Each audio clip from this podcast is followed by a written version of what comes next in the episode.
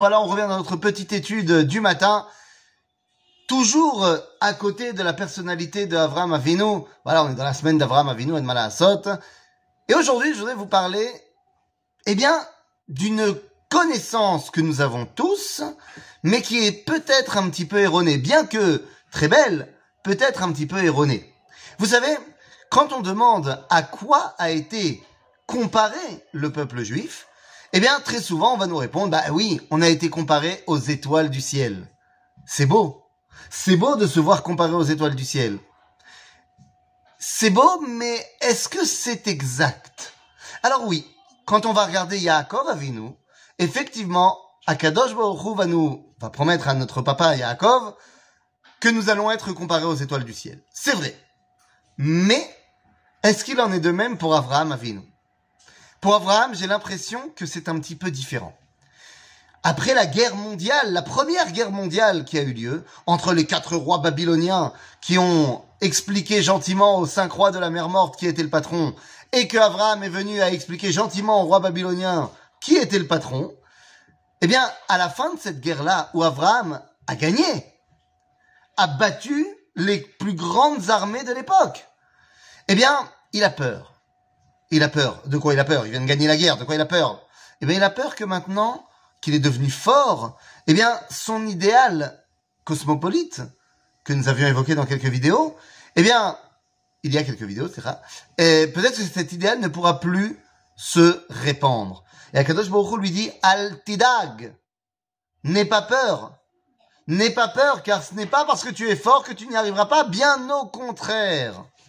Et c'est là qu'il lui fait cette Brit Ben Abetarim, cette alliance entre les morceaux durant laquelle il va lui promettre la terre d'Israël.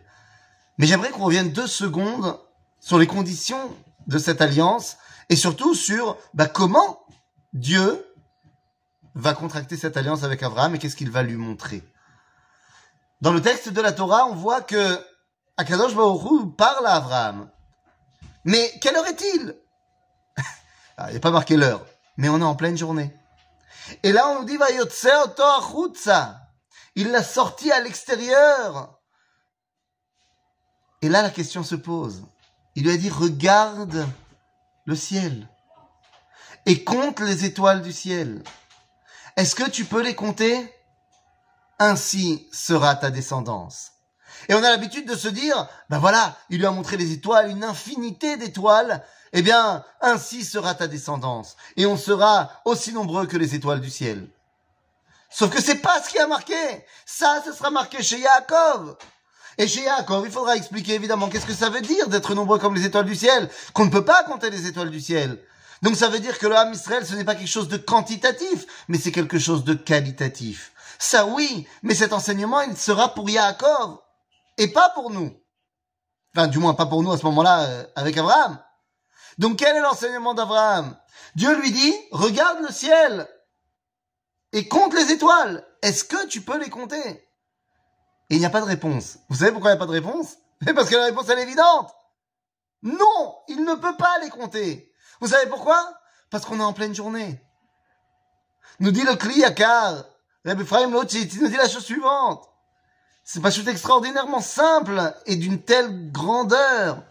Il dit, Akadosh Baruch a sorti et a fait cette névoie à Abraham, Hayom, dans la journée. Donc quand il lui a dit, regarde le ciel, est-ce que tu peux compter les étoiles?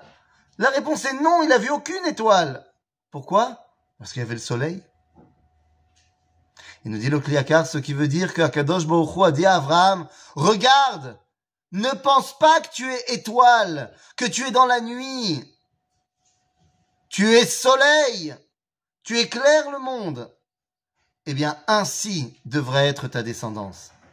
Ainsi devrait être le peuple juif. Oui, pendant l'exil, nous sommes réduits au niveau d'étoiles qui scintillent dans le ciel, dans l'obscurité. Certes, ça c'est pendant l'exil. Et c'est important qu'Akadosh Baruch dise à Yaakov, qui va partir en exil, ne t'inquiète pas, Am Israël ne cessera jamais d'avoir de la lumière. Mais ce sera une lumière scintillante, une lumière faible durant l'exil. Mais lorsque tu vas rentrer en Eretz Israël, ou lorsque tu es en Eretz Israël, Dieu dit à Abraham, tu n'es pas étoile, tu es soleil. Et ne me dites pas, oui, non, mais les étoiles, c'est des soleils qui sont à des milliers, des milliards d'années-lumière.